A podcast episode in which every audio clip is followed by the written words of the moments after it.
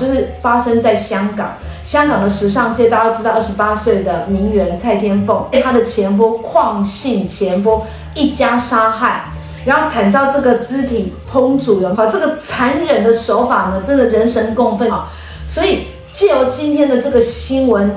案件呢，要来跟大家分析一下争夺财产的问题。好，因为哈，如果会产生杀害，两件事情啊，不是为了人，就是为了情，好，就是为了钱杀害，或者是为了情杀害。那以这个案件来看，它是为了钱杀害。好，那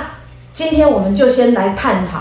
如果台湾的法律，你怎么样去处理这些事情？好，然后呃，蔡女士已经人人走了嘛，那留下了这个庞大的遗产。好，那该怎么规划，或者是该怎么处理？好，那因为她是跨两任，就是说她有前夫跟现在的丈夫嘛，而且都各有小孩，那怎么处理这一个遗产的问题？好，这也是很重要。所以今天就是要跟大家讲，如果你今天是单亲，如果你有财产要留给小孩，那你怎么做规划跟事先安排？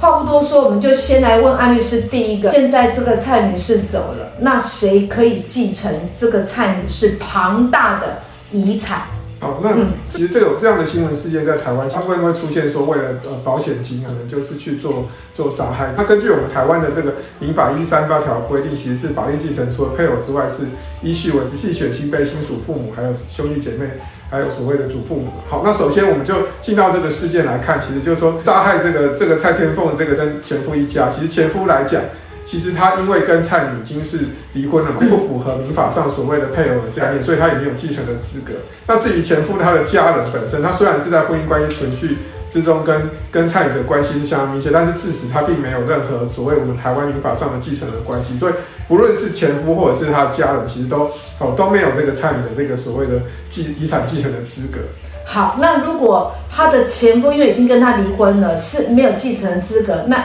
那请问一下安律师，那他现任的丈夫有继承的资格吗？好，那其实大家如果有仔细看一下，他的现任的丈夫似乎跟他是没有登记的。其实我们台湾的民法九百八十二条其实有规定说，结婚必须有三个要件，一个是书面，另外一个是两人以上的证人签名。再来就是必须要向户政机关做登记。好，那如果说用这个例子来来去看，他去现任丈夫似乎是没有登记的。好，那所以纵使他有办婚宴，对外宣称是属于夫妻的关系啊，实实际上他还不是法律上的所谓夫妻关系。所以实际上他现任丈夫就台湾的法律来讲，其实也没有所谓的继承的资格。对，那没有继承资格是因为他没有去登记，没有注册。对，好，所以在法律上来讲，不是说。呃，你想怎么样就怎么样哦。其实我们有时候想的跟法律的认定不一样。以这一个案例来讲，如果你没有登记，就没有资格去继承这一个遗产的部分。没错。好，OK，好。那那这样子的话，不就是蔡女士以蔡女士的这一些遗产，全部都变成她的子女？因为第一任离婚了不算，第二任没有登记也不算，所以他这些遗产就他的直系是他的子女好来继承。对，也就是说，最后的情况之下，就是他所谓我们民法上的直系血亲被亲属，就是他属于第一顺位的继承人。那当然就是蔡女的这些庞大的遗产，就由他四个子女来平均。所以我们很清楚知道了，以这个案件来讲，蔡女蔡女士的这一个遗产，就是给她四个小孩，好去去做分配。好，那安律师，我现在问一个假设，今天假设蔡女士跟她的前夫。邝姓男子如果没有离婚，那那邝姓男子他可以继承他的遗产吗？其实根据我们民法一一四五条的第一项的规定，有五种丧失继承权的事由。那它是属于第一款所谓的故意致这个被继承人哦死亡的情况之下，那当然他就纵使他是配偶的情况之下，他在没有离婚的情况之下，那邝男的这个继承的资格也会变成从本来是有哦变成到没有哦，所以他就是属于第五种的。再介绍一下四种，其他四种给大家知道一下。比如说他有可能假设我们生活上有遇到说，比如说他用诈欺胁迫的方式去。命令或者是妨碍被继承人去修改或变更遗嘱，甚至是伪造遗嘱。或是对这个被继承人有重大侮辱或虐虐待的情况下，所以就是说，如果今天假假设你的朋友说今天他可能是有类似说有弃养，就是他也会有所谓丧失继承权的事由。好，那所以这个情况之下，就要落实在我们现在生活上遇到的情况下，如果今天假设是子女对父母不孝，有可能也会符合我们民法上所谓丧失继承权的事由，哈，导致一直寄望着说爸妈的遗产以后会给他，他就是不去孝顺。那如果说具有做到有弃养的这个程度的话，其实法律上。纵使赋予他这个权利，其实他有可能也会丧失继承权。OK，所以我，我我了解刚才安律师讲的，我就刚才有一个问号，说什么叫从有到无？好，因为霆嫂今天问的问题是，假设这一个蔡女跟邝男是没有离婚，那这个邝男可以继承吗？好，按照道理来讲，他没有离婚是可以继承的。对。但是因为这个邝男啊，邝男对于这个蔡女做了太多不人道的事情。好，的事情，杀害的事情，所以他本来是有的，他现在是没有了。好，等于他这个继承权就从应该要有变成没有。好，或者是刚才安律师讲的，就对于子女，如果你弃养，好，你你不负这个责任，好，那以法律上来讲也不保障你可以拿到这个遗产。好，大概是这样的一个一个状态，挺少听懂了。好，OK，好，第三个衍生题，哈，也邝男没有继承权，那他为什么要把他？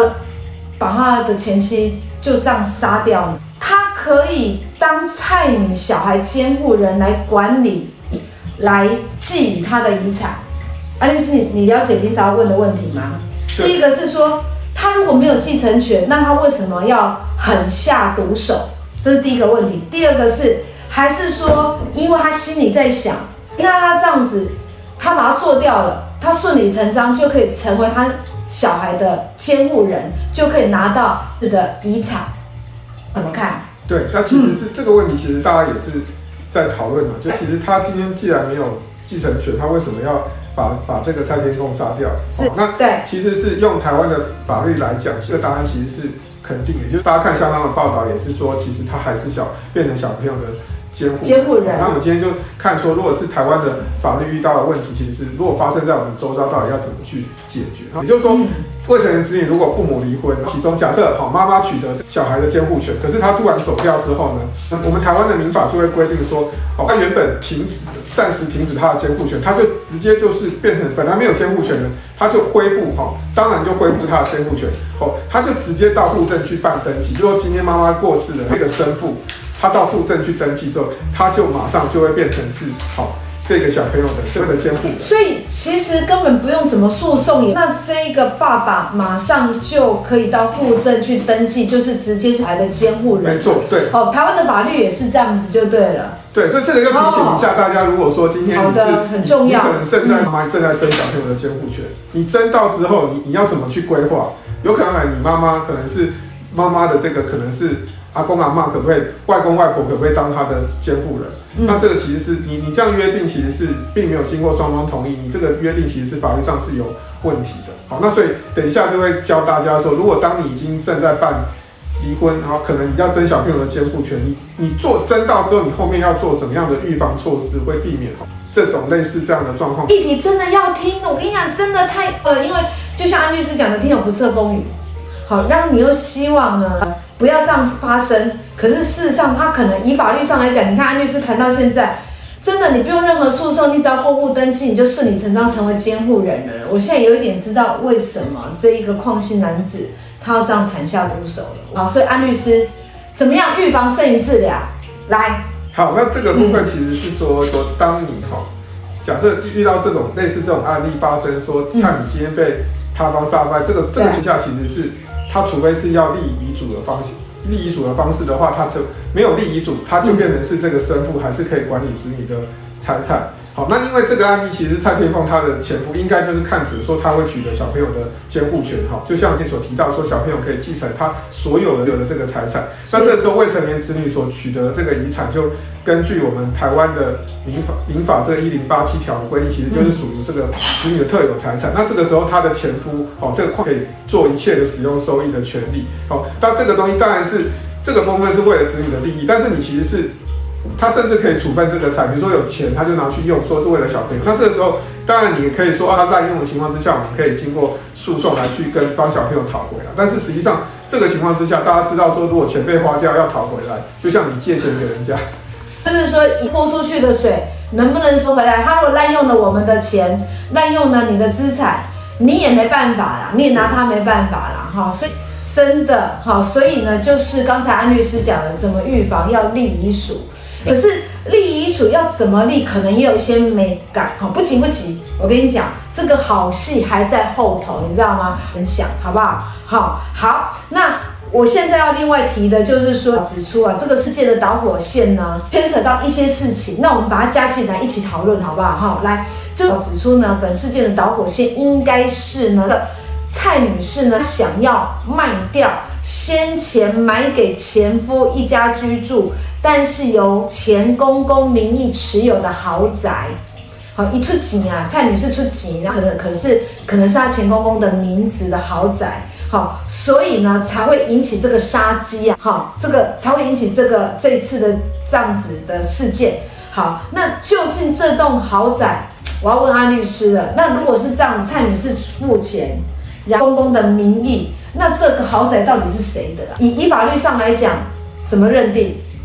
好，那这个其实是，嗯、其实台湾跟香港都有所谓的信托的这个规定的。好，那其实是在香港可能比较，我们倾倾向比较解释它是属于信托的关系。那如果说用用台湾的法律来看，假设我们我们也会解释说，它比较类似属于这种哦，有成立所谓的哦自益信托的这个关系，也就是说自益信托的特点就是委托人跟受益人是同一个人，就他今天只是当当初这个房子出钱是蔡天凤买的，那其实是他前公公用挂在他前公公的名下，实际上他们应该是在香港这边有。解释上是属于信托，那我们用台湾的法律也是属于自益的信托的关系，所以这个时候纵使他已经是身亡了，那这个信托关系就这个信托就会因为所谓的受托人已经死亡，这个时候信托关系就已经终止了。那这个时候就是这个栋房子就会变成是蔡女的遗产的一部分，那当然就是由他四名的未成年子女来做一个继承。哈，其实台湾也有类似信托的一个制度，好，所以我们就解释上它是属于。属于所谓的自益信托，就我买这个房子登记在公前公公名下，当当你发生什么，那这个房子哦，绝对就是所谓的，就是他是他四名子女所所谓的共同来继承这个房子他遗产的这个这个这个权利。OK，好，所以这样听起来，我们又学到了一个新名词，叫做自益信托。好，自益信托，信托呢，它的点就是委托人跟受益人他是同一个人。好，也就是说，用自益信托的方式，虽然房子是呃几乎一家人在使用，但是因为这个房子最终归属呢还是蔡女，所以既然蔡女已经身亡，那信托关系当然就会跟着没有了，好，没有了，所以这栋房子呢还是蔡遗产的话呢，就归他的女所拥有。好，好，那我刚才呢有我要提醒的部分，好，那庭嫂现在要提醒一下，刚才安律师讲说。立遗嘱很重要，对不对？对。好，可是立了遗嘱就真的有保障吗？安律师刚才有讲，好，挺少忘了补充，也就是说，其实你立遗嘱之外，你还要用信托或者是交给机构，好来做一个保管，好，这才是最安全的，好，才是最安全的。不过没关系，啊安律师要告诉我们呢，很重要，很重要是今天，呃，爸妈。怎么规划的遗产？好，怎么规划这个遗产？哈，你如果前面都没有听也没有关系，你后面现在安律师要拿三招，这三招真的非常非常的重要哈，要学会了，你就可以安心的睡觉。好，来哪三招呢？担心爸妈你怎么做遗产的规划？来，第一招。好，第一个你刚刚好，庭嫂已经有。跟大家讲一下，我我有跟大家说，就要预立遗嘱嘛。好，那这个部分其实就是说，因为前面我们知道说，其实邝邝姓的这个前夫跟他家人其实是想借由杀害这个蔡女去取得这个所谓未成年子女的这个物权，进而去使用这个所谓的小孩所继承的这个遗产。那这个其实都是是不是蔡女在生前所可能没有料想得到。那所以其实是说这种遗产的争议很多。所以我刚刚有提到说，今天假设你正在可能已经办好这个离婚，或者是你正在办离婚，可能要争小朋友的监护权，不管是。你是爸爸，或者是你是妈妈，你争到小朋友的监护权。那其实你做好这个离婚协议，或者是你今天走法院之后，法院判决或调解的笔录都做好了，你后续还是要建议，就大家还是要生前去预立这个遗嘱。你把遗嘱预立下来，第一个保障就已经先挡在那里了。对方就不会就不敢觊觎啊。是觊觎的话呢，你防火线啊，好，所以这个观念真的很重要，好不好？庭嫂真的也要提醒大家。好，那这是一撇步一，好，那秘方二是什么？好，那第二个部分其实就是说，你那你你今天你有遗产，你你已经写遗嘱说遗产要留给小朋友，可是小朋友今天现在我们是十八岁成年了，在他十八岁之你之前，如果发生了，假设你真的发生什么意外，你留给他这个遗产的部分，好，你可能就是要做信托，好，嗯，就是说你的遗嘱里面要做一个信托，所以就叫遗嘱，我们就简单来讲，或者条款是写在遗嘱里面，所以我们简称叫做遗嘱信托，哦，所以建议大家就是说，当然我们现在之前。哦，我们有跟会计师有一些合作，有些会计师就说，哎，我们有客户就是说那个财政不要给银行信托，因为信托管理费很贵。那其实是说，你如果觉得信托管理费很贵，那你也可以信托，比如说这个财产可能类似像，假设你是单亲的情况之下，你可以说这个这个财产，比如说今天要给小朋友的财产，你就信托到你爸妈，给爸妈做做信托管理，哦，这样也是可以。这样子信托有什么好处？就是说，纵使小朋友后来，假设你真的是在十八岁前发生变故了。那这个前夫变成是，哦，这个前夫想要来来争争小朋友的监护人，其实，可是你留下的遗产是你爸妈做管理啊，那他他就不会来争监护权了，因为没有钱嘛，这样子会保障你后面小朋友的权利。OK，好，这样听起来哈，一加二，你除了立遗嘱之外，你一定要附带，一定要信托，哈，所以。安律师刚才有讲，这叫做遗属信托，就是把信托写在遗属里面。对，哈，这个很重要。好，不管你是要交给银行，或者是交给你的亲人，都可以，或者是交给相关的机构都可以。刚才安律师讲说怕那个费用的问题，我告诉你，总比你规划红旁你更好吧。好，再来紧接着，刚才有地方跟第三个 paper 来，第三个 paper 是什么？就是说，大家其实现在我们前面有提到说，其实现在很多。就是凶杀案，其实发生是为了争夺什么保险金或诈领保险金，都是这样。可能你现在类似说你，你可能现在就是保了保了寿险，可能就是受益人就是填写什么，填写你的小孩。那现在小孩未满十八岁的情况之下，那如果你发生身故的情况之下，那这个保险金最后假设是你小孩的，可能就像刚刚的状况，前夫变成是这个小朋友的监护人，那他的保险金到时候就是他随便花随便用啊。好，那到，所以我们这次第三招就跟大家讲的观念，就是说，你的除了指定好你的小孩当做受益人之外，你要做一个信保险金的一个信托，保险公司帮你做信托，那可以。好，那当然就是说，如果你要信托给自己的亲人，那或者是信托给朋友情况之下，那你也可以找专业人士当我们之前几前几集有讲，就是律师或者是会计师来当这个信托监察，所以我们律师可以协助，当然就撰写遗嘱之外，其实也是协助做一个信托监察人的角色。不过这样讲起来，那第三个秘方跟那个撇步就是要做保险金的信托。没错。好，所以你你今天安律师不讲，我相信大家你不会想这么多啦。你要为了生活，其实很多的事情已经。你已经来不及了，更何况这是这么细，可是又这么重要的东西，我们一定会忽略它。好，就是说一加二加三，大家一定要把它记下来。好，就是说当我们在做离婚这件事情的时候，你同时一定要预立遗嘱了。如果你今天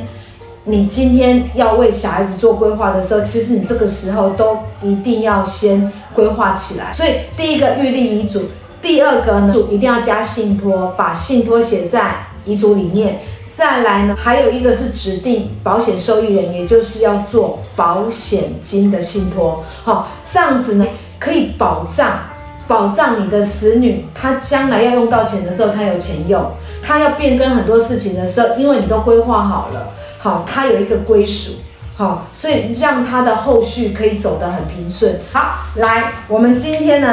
就快问快答一下，，OK，来，请问一下，谁可以继承哈财产？好，那这个其实说他的前夫这个矿男其实是。他跟这个蔡女士已经是离婚了，是没有没有所谓的继承的继承人的资格，所以他的前夫的其他家人其实自始就不是我们民法上所规定的继承之列了。所以这个时候，不管是前夫或家人，其实是都没有蔡蔡天凤这个遗产的这个继承的资格。那接下来就是说，这个蔡女跟她现任的丈夫似乎也没有登登记，所以两个人实际上也不是民法上所谓的配偶的关系，所以其实也没有所谓继承的资格。所以呢，因为蔡蔡女其实是民的子女，所以她是就是所谓民法上所谓的这个直系血亲被亲属哦，所以蔡蔡女的这个庞大的遗产就是由这个四名子女来做一个平均的继承。好，那假设矿男他没有离婚，那矿男可以继承吗？那这时候因为矿男本身其实就是蔡女的所谓的配偶，那当然就是哈，如果是他没有离婚，就是配偶是有继承权，但是。如果矿男之后确定是杀害杀害蔡女的这个凶手，当然是目前其实证据都很确凿哈。对。这情况之下，他接受了这个这个法律宣判而受到必须入监服刑的情况之下，这个时候他就是符合一我们民法一四五条第一项所谓丧失继承权的事由，他就会变成没有办法继承哦蔡女的遗产。对。好，那矿男没有继承权，那为什么还要杀掉蔡女呢？他还是可以当蔡女小孩的监护人，管理蔡女的遗产吗？对，那这个问题其实是根据台湾的实务建议，其实是父母一方如果单独监护子女，他突然走掉的情况之下，那他方当然就恢复恢复为一个一个监监察人的地位，就是说，这个时候困难就会当然变成小朋友的监护权。那如果这种案例发生在台湾，其实就是依照民法规定。他可以直接去管理小朋友的遗产，也就是他可以直接到户政去登记，说我现在就是继承他是小朋友的监护人。那这时候呢，所以这个情况之下，他没有继承权，可是他可以透过管理小朋友的杀掉这个蔡女说，他可以透过小朋友哦去当小朋友的监这所谓的监监护人，进而去管理这些财产，进而去处分这些蔡女所遗留下来的庞大的遗产。那这时候就会遂行到他想要的目的。所以大家就是要知道说，其实当你是单亲的爸妈，实际上你要记得你的你的所谓的遗产要。做一个遗嘱，